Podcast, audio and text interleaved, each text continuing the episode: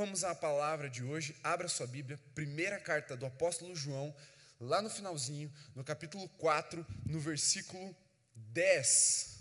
Está escrito: Nisto consiste o amor, não em que nós tenhamos amado a Deus, mas em que Ele nos amou e enviou o seu Filho como propiciação pelos nossos pecados. Amém? Amém? Acho que vocês ficaram pensando, o que é propiciação, né? Vamos orar então. Senhor, revela para nós o que é propiciação nessa noite. Fala com teu povo. Fala de uma forma que seja inesquecível, Senhor, quando precisarmos anunciar o teu amor àqueles que ainda não te conhecem. Marca as nossas vidas com esse amor nessa noite, em nome de Jesus. Amém. Amém? Então, o que é propiciação? Você sabe o que é? É uma palavra que a gente usa assim todo dia. Quem passa dois dias sem usar a palavra propiciação está em outro mundo, não é possível. Não, não é uma palavra comum. Nós não sabemos o que é propiciação. Mas vamos explicar. Propiciação é um sacrifício que desvia. Por isso que você não sabe o que significa, porque tem um significado puramente religioso, exclusivamente bíblico. Não é uma palavra é, que você usa em outro contexto. Então, você no seu dia a dia, na escola, você nunca teve que, nunca viu ninguém soletrando lá no caldeirão do Hulk uma palavra como propiciação. Propiciação é um sacrifício que desvia. Desvia o quê? A ira de Deus. Nisto consiste o amor.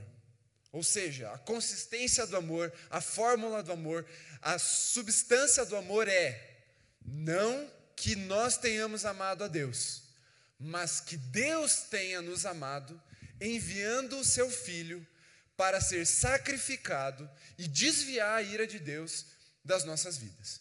Isso é o amor. Mas como eu te falei, essa é uma série que vai trabalhar quatro amores nesse mês de junho. E desses quatro amores, hoje nós vamos tratar do perfeito amor. O que é o amor que nós chamamos de sacrificial ou amor caridoso. Algumas traduções, especialmente as versões católicas da Bíblia, trazem a tradução dessa palavra como caridade. E você vai entender um pouco melhor. No grego, cada um desses quatro amores tem uma palavra própria para isso. Mas não interessa para nós aqui quais palavras do grego são. Interessa entender que o amor, ele é algo tão sublime que uma palavra só não consegue traduzir tudo ou toda a sua expressão. Então ele foi dividido pelos gregos em quatro palavras. O primeiro, que é o maior, que a gente chama de amor perfeito, é um amor sobrenatural. Ele é um amor divino. Ele não é natural, ele é contrário à natureza humana. E é esse amor que nós vamos falar hoje, que é o amor caridade, o amor sacrifício. Para título de curiosidade, para você saber o que é que vem nos próximos, nós temos também o amor afeição, que é um amor familiar, é aquele amor entre pai, filho, filho e pai, entre irmãos. E temos também o amor eros, que é um amor erótico, sexual, o amor do desejo, da paixão, aquele, aquele amor entre duas pessoas que tende a uma exclusividade, biblicamente falando, é um amor exclusivo entre o marido e a mulher. Então é esse amor eros, é esse amor do fogo, daquele fogo mesmo, não do espírito, que pode ser do espírito se for em santidade no casamento, mas é um fogo. Vocês sabem do que eu estou falando, vocês, não, não, não adianta fazer essa cara de bobo, vocês sabem do que eu estou falando, é aquele fogo. Esse é essa temática, a Laodiceia que vai trabalhar. E temos também um terceiro amor natural desses quatro amores, que é o amor amizade é aquele amor entre amigos, entre relacionamentos de mutualidade, de interesse é, recíproco. Então, o Edgar, eu amo ele, ele me ama como um amigo, e nós temos um relacionamento de reciprocidade. Eu prego, ele toca, e a gente se abençoa como amigos. Beleza? Entendido? São esses quatro amores. O primeiro, como eu falei, o perfeito amor, o amor de Deus, o amor não natural ou sobrenatural que é esse amor sacrificial, e três amores naturais, que são encontrados nos relacionamentos humanos, que por serem naturais, não são é, dispensáveis ou não são ignoráveis, eles são importantíssimos. Foi Deus que criou, até o Eros foi Deus que criou, até aquele fogo na virilha foi Deus que criou. Eles são parte da nossa natureza. Mas hoje nós vamos começar pelo clímax no amor sobrenatural. Por quê? Não é porque eu quero estragar a surpresa, mas é porque para redimir os, amor, os amores naturais, nós precisamos ressignificar, ou melhor, entender o amor sobrenatural, para aplicando esse amor sobrenatural nos amores naturais, ressignificá-los. Então, essa é a frase melhor. Nós vamos entender o sobrenatural para aplicá-los ao, aos três naturais e ressignificá-los de uma forma santa, bíblica e preste bem atenção, poderosa. Porque o amor é poderoso. Ele não é simplesmente um sentimento. Então, vamos ao que consiste o amor. Deus nos amou e enviou o seu filho como sacrifício para desviar a ira de Deus das nossas vidas.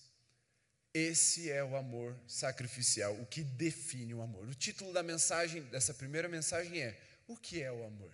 Uma pergunta. Vamos então respondê-los. E eu quero começar da mesma forma que o apóstolo João começa. Ele fala, ó, nisto consiste o amor. Ele vai dar uma definição.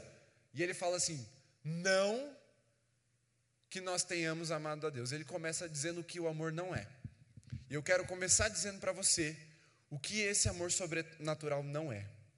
O amor, preste bem atenção, o amor não é Deus. Abra sua Bíblia. Na verdade, sua Bíblia, se estiver aberta, é só você descer alguns versículos. 1 João 4,16. Assim conhecemos o amor que Deus tem por nós e confiamos nesse amor. Deus é amor. Todo aquele que permanece no amor permanece em Deus e Deus nele. Deus é amor. O amor não é Deus. Esse é o primeiro ponto. O amor não é Deus. Por que, que é importante nós entendermos isso? Porque Deus, Ele é cheio de atributos. Você já deve ter ouvido falar sobre isso. Tem os atributos comunicáveis e os incomunicáveis. Os comunicáveis é aquele que Ele deu para a gente, para participarmos da Sua natureza. Amor é um atributo comunicável de Deus. Ele é amor e Ele deu esse amor a nós. Um exemplo para vocês tem os atributos não comunicáveis. Por exemplo, Deus é soberano. Eu e você não somos soberanos. Então, desses muitos atributos de Deus que estão na palavra, um deles é o amor. Por isso ele fala: Deus é amor. Mas o amor não é Deus. Porque o amor não resume Deus. E esse é um perigo de nós é, resumirmos o que é irresumível. O que é impossível de resumir. E nossa geração caiu nesse engano de resumir Deus ao amor. Porque uma mensagem do Evangelho é a mensagem do amor, mas ela não é completa.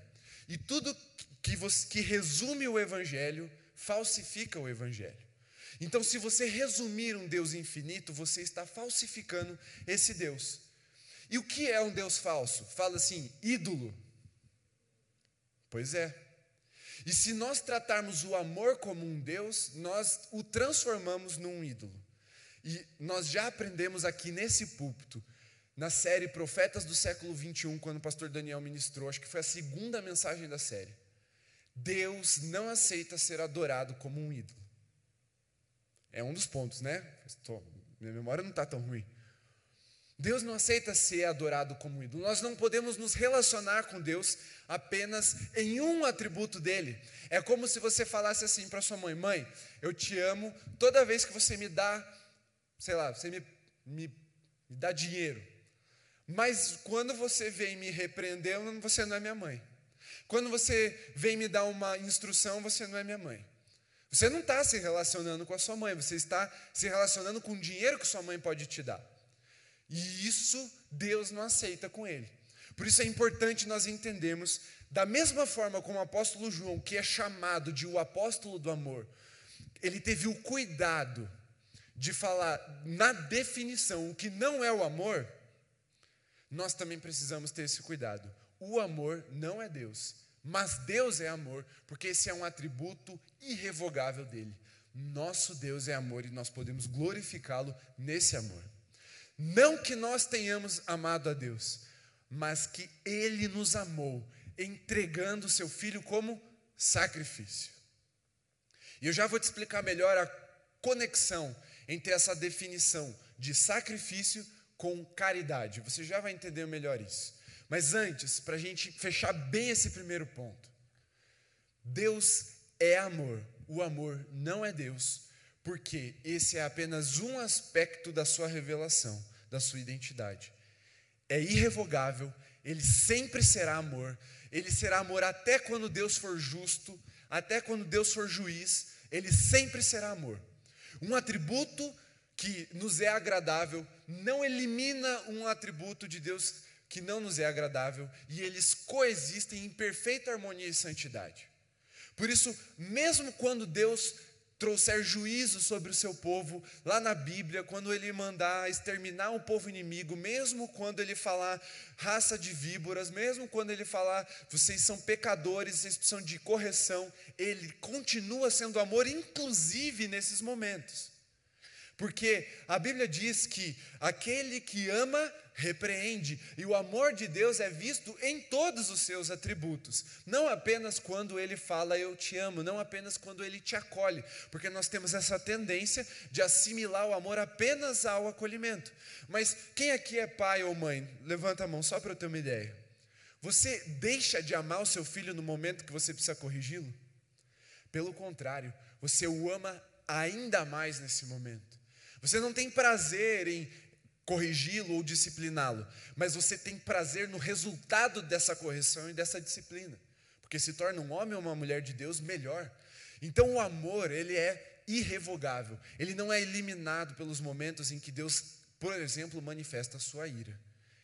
A ira continua sendo santa e amorosa, porque em Deus até a ira é perfeita, até a ira é cheia de graça e de amor. Está claro isso? O amor não é Deus, mas Deus é amor, e ninguém pode tirar isso de Deus, ninguém pode tirar esse atributo. A Bíblia nos deixa muito claro, e esse amor, agora, num segundo ponto da noite, é um amor sacrificial. Então, a pergunta do título é: o que é o amor?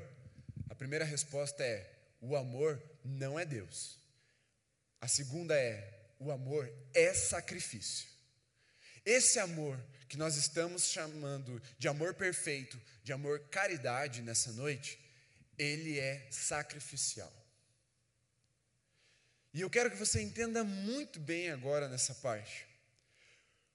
Porque o amor consiste em dar a vida pelo outro. Em nenhum momento a Bíblia vai dizer que Jesus ou Deus ou o Espírito Santo sentiram algo por nós. Porque o amor, pasme, não é um sentimento. Pelo menos esse primeiro amor, esse perfeito amor, esse amor caridoso, sacrificial, não é um sentimento. Não é aquela, aquele estômago revirado com as borboletinhas. Não é algo que você vai sentir no seu coração, no seu corpo é uma decisão racional do seu espírito de dar a vida por alguém. Por isso que o amor sacrificial, o amor perfeito não é sobre nós termos amado a Deus, mas que ele tenha nos amado. Porque quem aqui morreu por Jesus? Ninguém. Mas quem aqui Jesus morreu por você? Pode levantar a mão, senão, senão você está perdido. Literalmente. Você precisa desse amor. Jesus morreu por você e é nisso que consiste o amor. E esse amor perfeito, quando ele alcança as nossas vidas, ele desvia a ira de Deus sobre nós, porque nascemos em pecado, merecedores do inferno, e iríamos a condenação por causa desse pecado, porque o salário do pecado é a morte, e a morte eterna, a, morte, a segunda morte que Paulo fala. E se não fosse esse amor, esse juízo estaria sobre as nossas vidas. Mas vem Jesus, vindo de Deus, vindo do Pai, enviado de Deus, e morre no meu e no seu lugar, para que essa, essa ira, essa condenação seja desviada das nossas vidas. Preste atenção, ela não foi anulada, porque Jesus morreu por nós. A ira foi aplicada na vida de Jesus para que não precisasse ser aplicada na minha e na sua vida, e não experimentássemos a segunda morte, mas pudéssemos habitar na presença do Pai, ainda em vida e após a morte, numa vida ainda superior, ainda mais sublime do que essa que nós vivemos aqui na terra.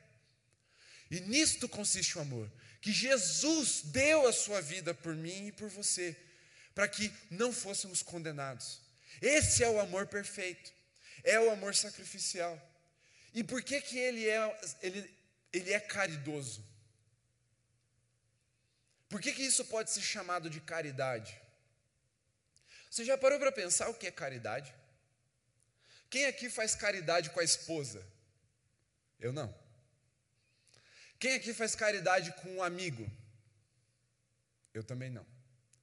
Quem aqui faz caridade com a família? Também não.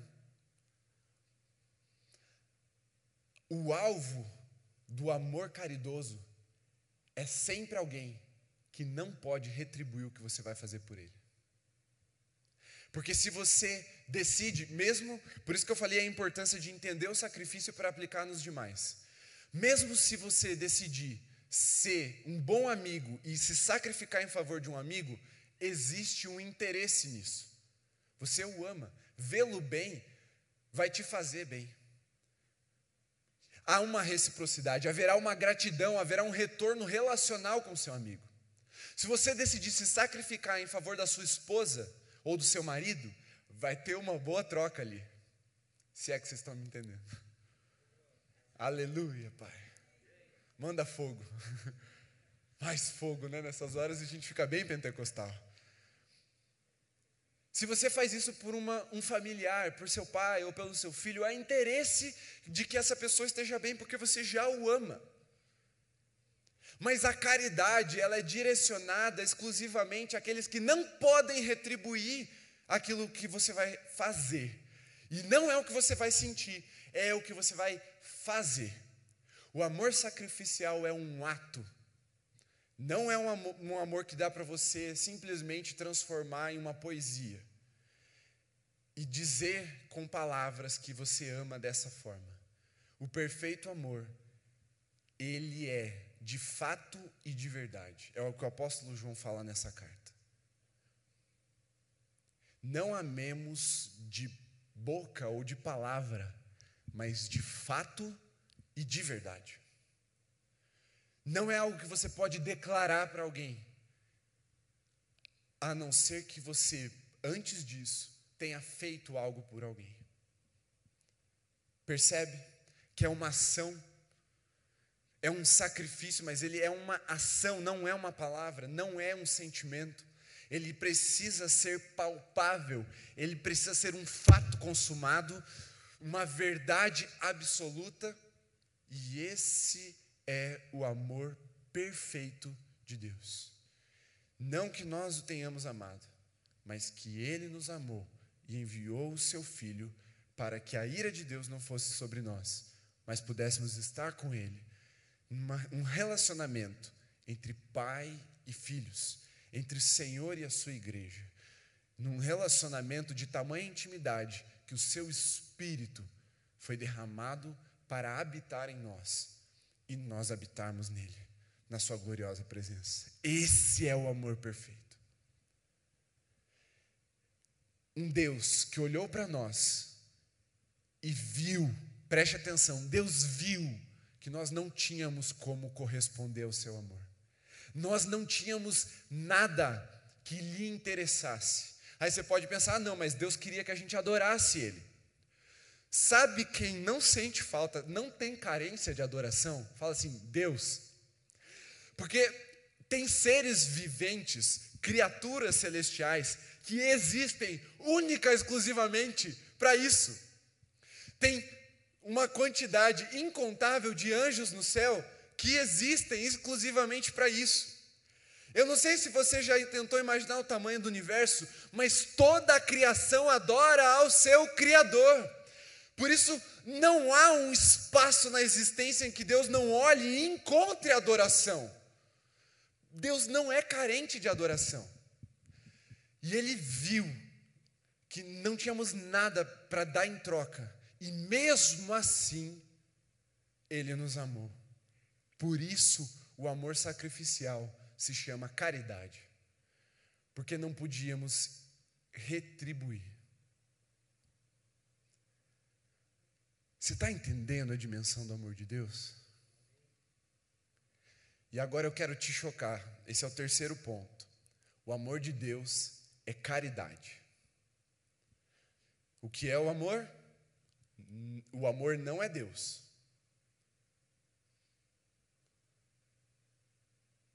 Eu esqueci o segundo ponto. O amor é sacrifício. Perdão. E o terceiro, o amor é caridoso. E agora deixa eu te chocar. Preste bem atenção aqui.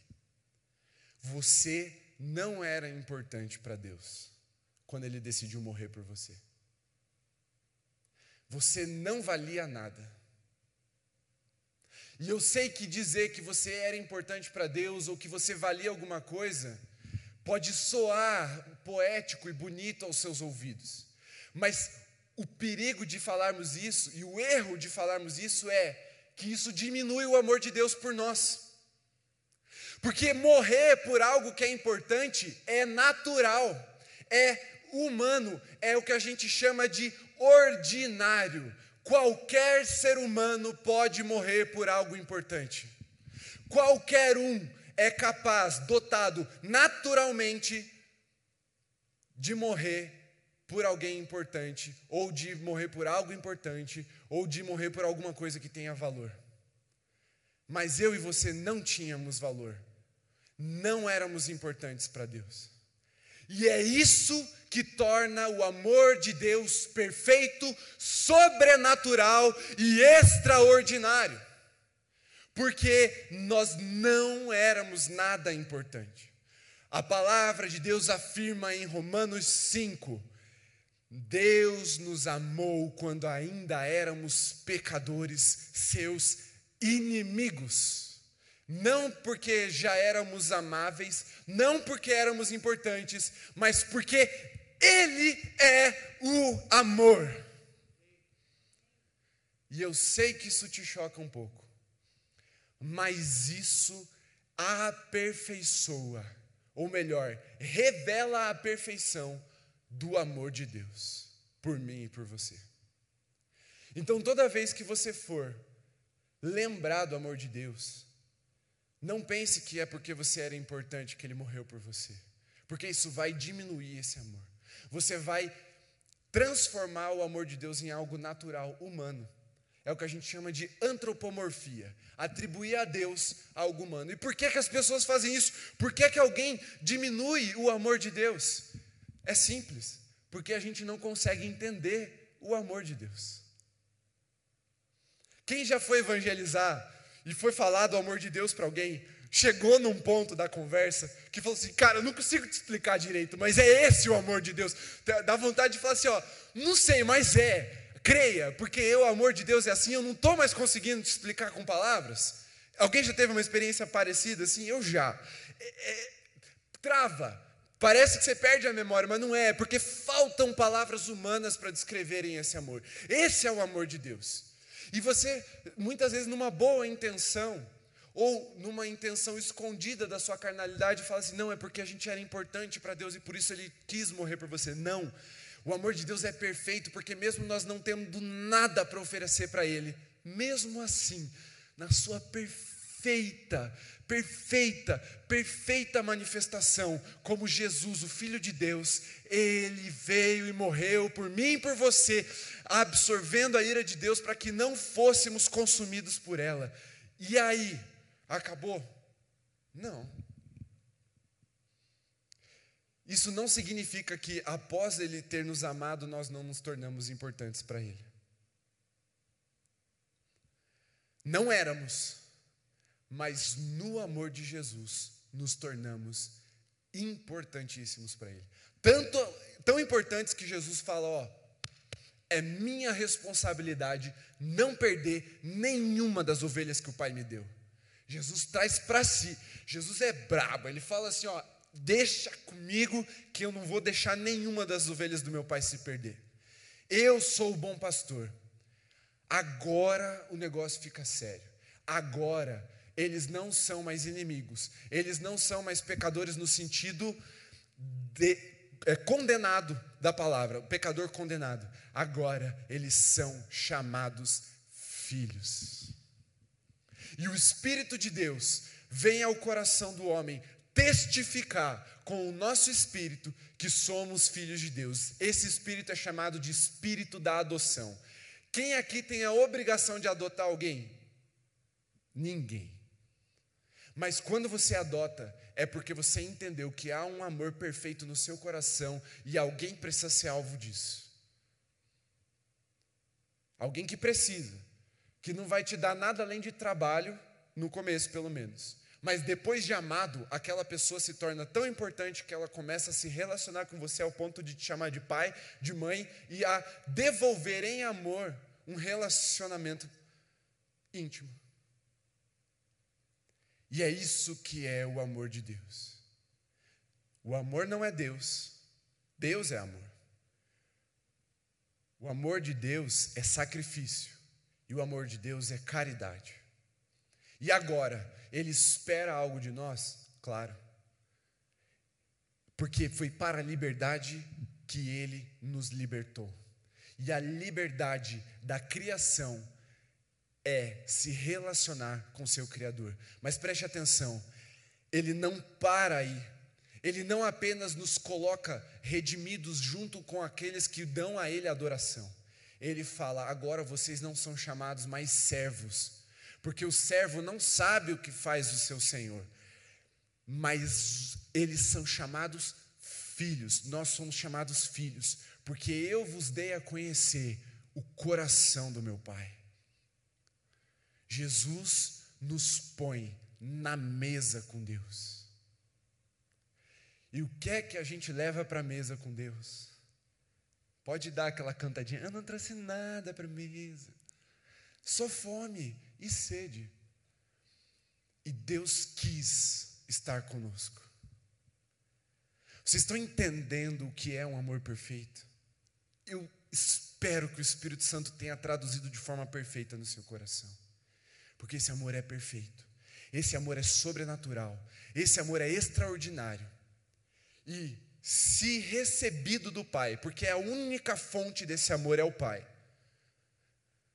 nós, aplicando aos demais amores, vamos ressignificá-los de tal forma que o viveremos de forma plena, completa.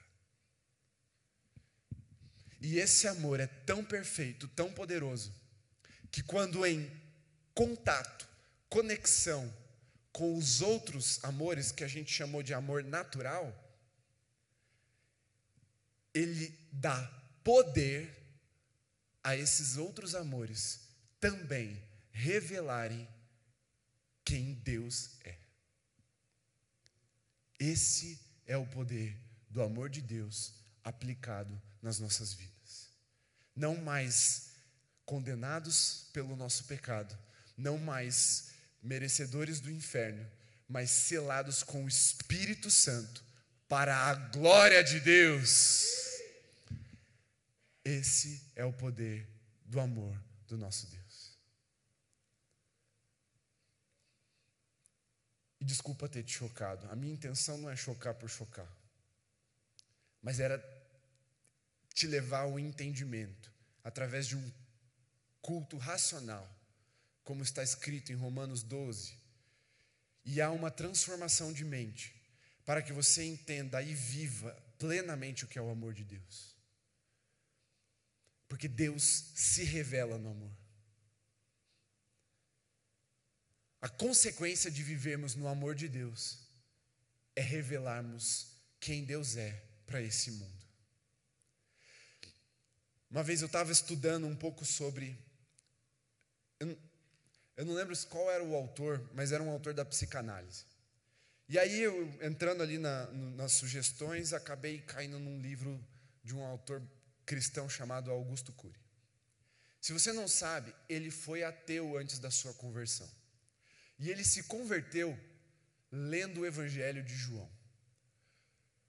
Sabe o que o convenceu de que Jesus não era um personagem mitológico, mas real, foi ter entendido que é impossível entender o amor de Deus plenamente. A gente pode vivê-lo, mas não podemos entendê-lo nem traduzir em palavras. Ele chegou à seguinte conclusão: aliás, ele deu início a um raciocínio. Isso que eu estou vendo em Jesus, mente humana não pode criar. Não pode inventar. Isso não é um conto qualquer. Isso não é uma fantasia. Isso não é fruto de um amor poético natural, nem familiar, nem amizade, nem erótico, nada. É, isso aqui é sobrenatural. E se não pode ter nascido da psique humana, veio de uma fonte eterna, de uma fonte criadora. E ali ele se rendeu a Jesus como Senhor e Salvador da sua vida. Porque ele percebeu que o amor de Deus era perfeito e sobrenatural. E homem nenhum, mente humana nenhuma, poderia ter inventado uma história como a de Jesus. E era isso que diferenciava Jesus de qualquer outra fantasia ou mitologia humana colocando ele não apenas como um personagem histórico real, mas como Senhor e centro de toda a existência e de toda a criação. Porque o amor dele não era ordinário, não era natural, era perfeito, extraordinário, sobrenatural. E esse é o amor do nosso Deus. Esse é o amor perfeito de Deus derramado sobre as nossas vidas. E para a gente concluir, o que é o amor? O amor não é Deus, o amor é sacrifício, o amor é caridade. O amor é Jesus Cristo pregado na cruz do Calvário, sem merecer, para nos livrar do que nós merecíamos e nos dá o que nós não merecíamos. O amor é Jesus pregado na cruz do Calvário, sem merecer, para nos livrar do que merecíamos e nos dar o que nós não merecemos. Isto é o amor. Fique em pé.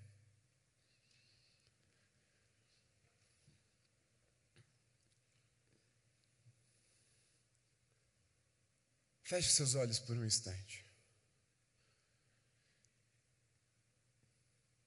E comece a meditar nesse amor. Esse amor perfeito, sublime, incomparável. O amor de Jesus. Um amor que nós não merecíamos e mesmo assim foi nos dado. A intenção não é essa, mas eu me arrepio e eu sei que o seu espírito se remexe dentro de você quando isso atinge o teu entendimento, o teu espírito.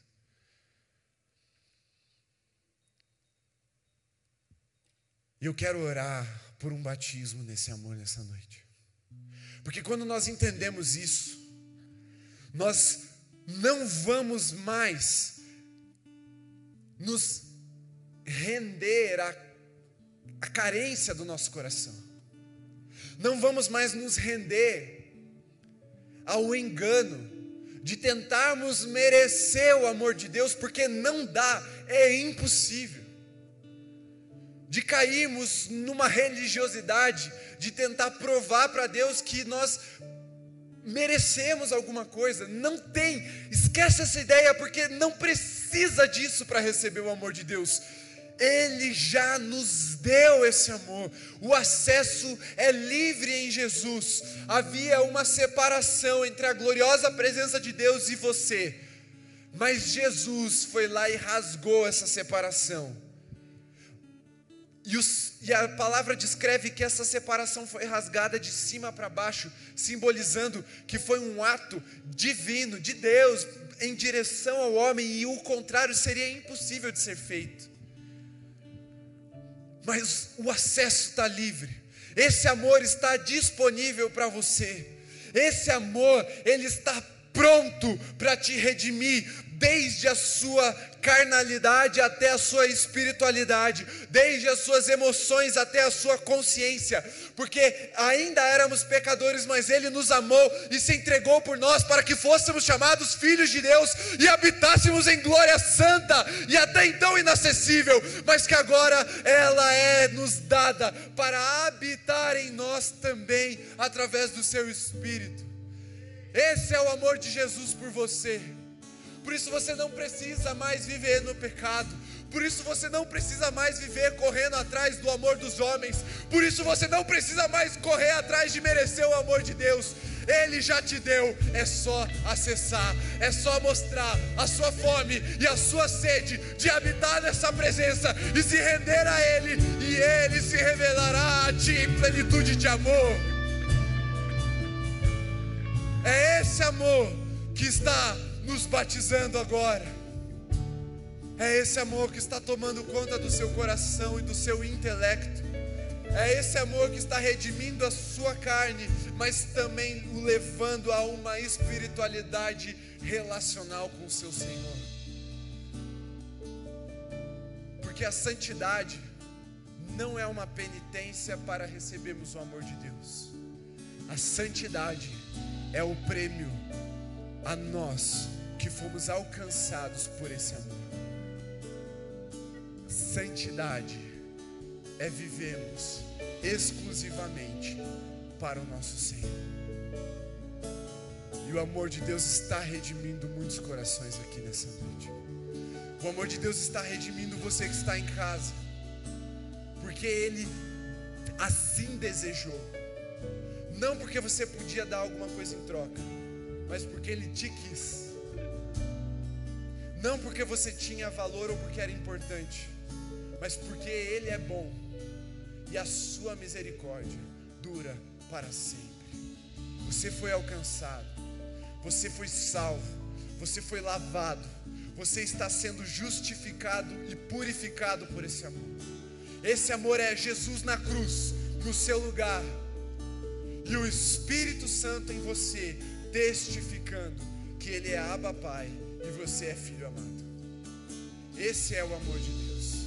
Esse amor redime todos os outros. Esse amor nos levará a uma plenitude de vida que evidenciará que o nosso Deus não é uma história, nosso Deus não é um mito, o nosso Deus não é uma invenção, o nosso Deus nem sequer são palavras bonitas, o nosso Deus não é apenas uma declaração, Ele é Criador, Ele é real, Ele está vivo e Ele reina para sempre em amor. Aleluia! Erga suas mãos, vamos orar, nos rendendo a esse amor. Se você já foi alcançado por esse amor, eu quero te convidar a agradecer, a entregar sua adoração de gratidão agora. Se você está sendo alcançado nesse momento, entregando a sua vida a Jesus como seu Senhor, como seu Salvador, eu quero te convidar a fazer uma oração de confissão, declarar: Jesus, eu te servir. Eu sei que o Senhor me salvou. Eu sou justificado em ti. A tua cruz me libertou. Faça essa oração.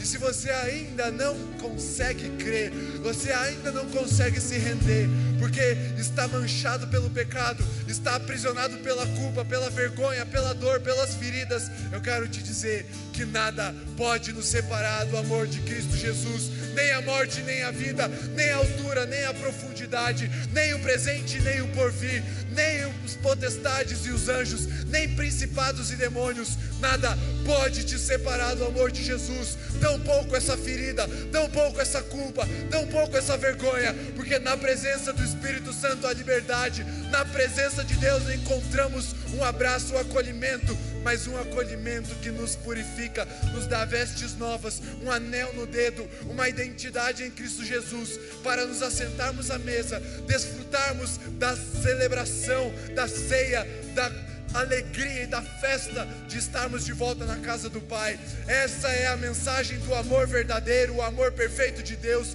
O Evangelho é Jesus pregado na cruz, no meu e no seu lugar, para que a ira de Deus fosse desviada de nós.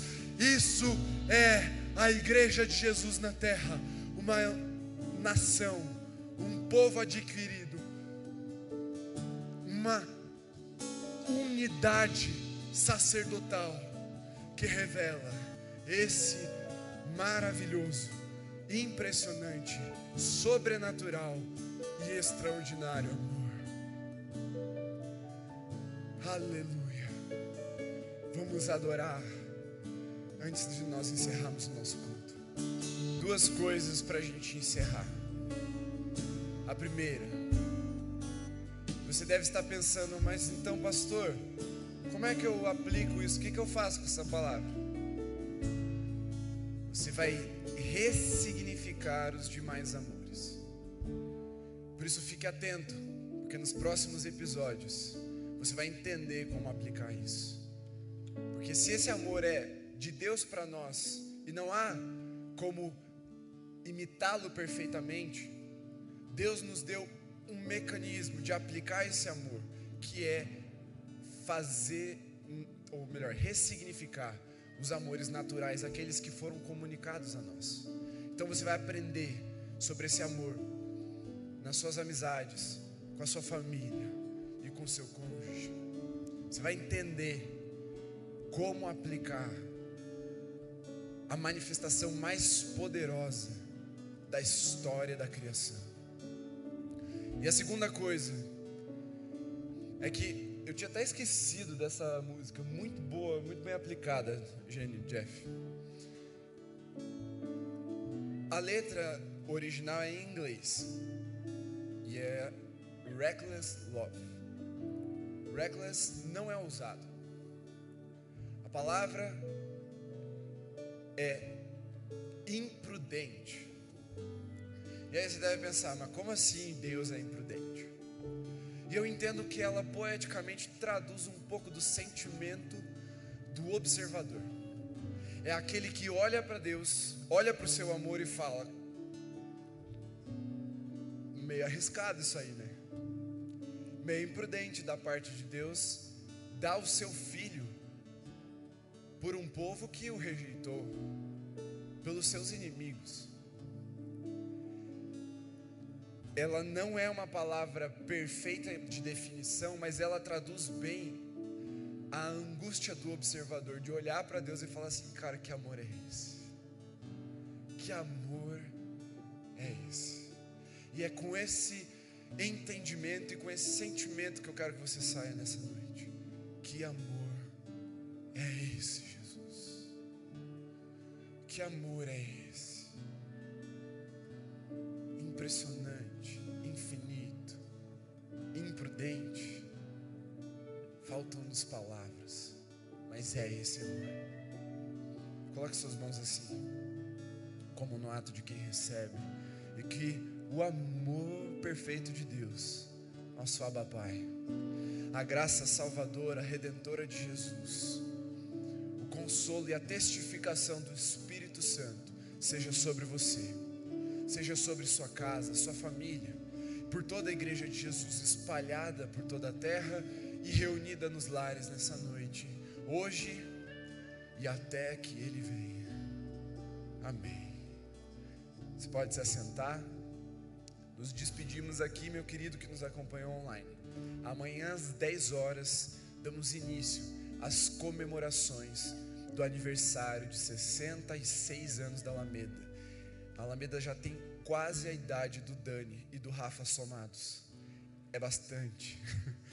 e nós estaremos celebrando. Amém? Que Deus te abençoe. Uma boa noite.